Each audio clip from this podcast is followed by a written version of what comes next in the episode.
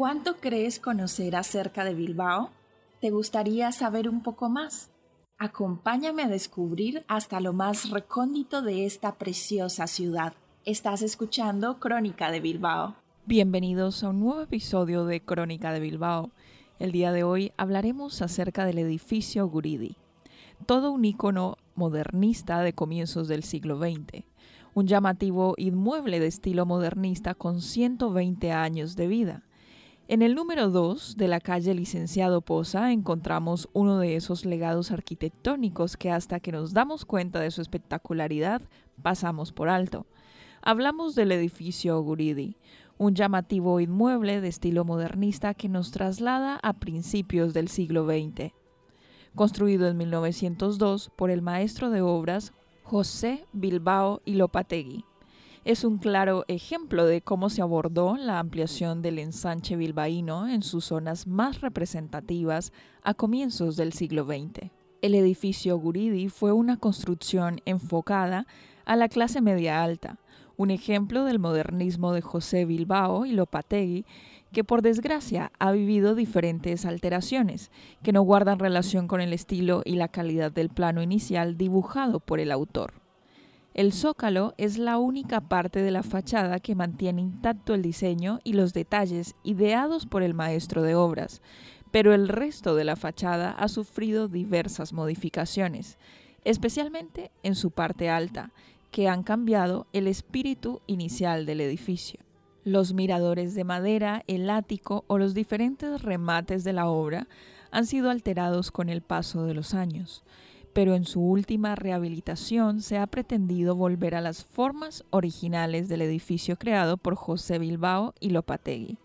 El edificio Guridi es, independientemente de los cambios vividos, un reflejo del Bilbao de comienzos del siglo XX, una espectacular edificación que debemos tener marcada en nuestro mapa, todo un icono del modernismo bilbaíno, que 120 años después llama la atención de propios y extraños. Esta construcción respondió a una promoción realizada por don Francisco Usoviaga, lejos, por supuesto, de esta denominación actual y de las reformas que han cambiado de manera parcial de fisonomía, proyectada de esta obra modernista y singular, ha sufrido desde los primeros momentos de su construcción diferentes alteraciones que no guardan relación con su estilo y calidad de lo que era el plano inicialmente dibujado por el autor, como lo hemos dicho ya anteriormente.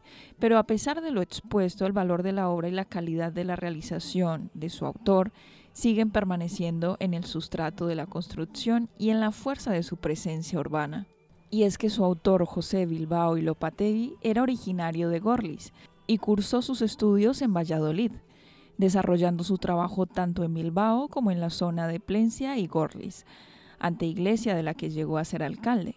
En Bilbao, además del edificio al que nos referimos, desarrolló varios expedientes de viviendas, bastantes de ellas desaparecidas hoy en día. Entre la singular pléyade de maestros de obra de aquellos comienzos del siglo XX, destacará Bilbao y Lopategui por su particular percepción modernista que corrobora, además de en la presente, de la cual estamos hablando hoy, en otra interesante obra que proyectó en Campo Volantín, en 1902, para don Lorenzo Echevarría, hoy desaparecida, e incluso en su edificio de viviendas de la calle Zavala fueron realmente aquellos tiempos una época en la que la presencia de los maestros de obra resultó valiosa para la construcción del ensanche y otras zonas de Bilbao. Su presencia además se integró en diferentes casos, en el terreno de una arquitectura que nada desmerecía de la portada por arquitectos titulados como tales.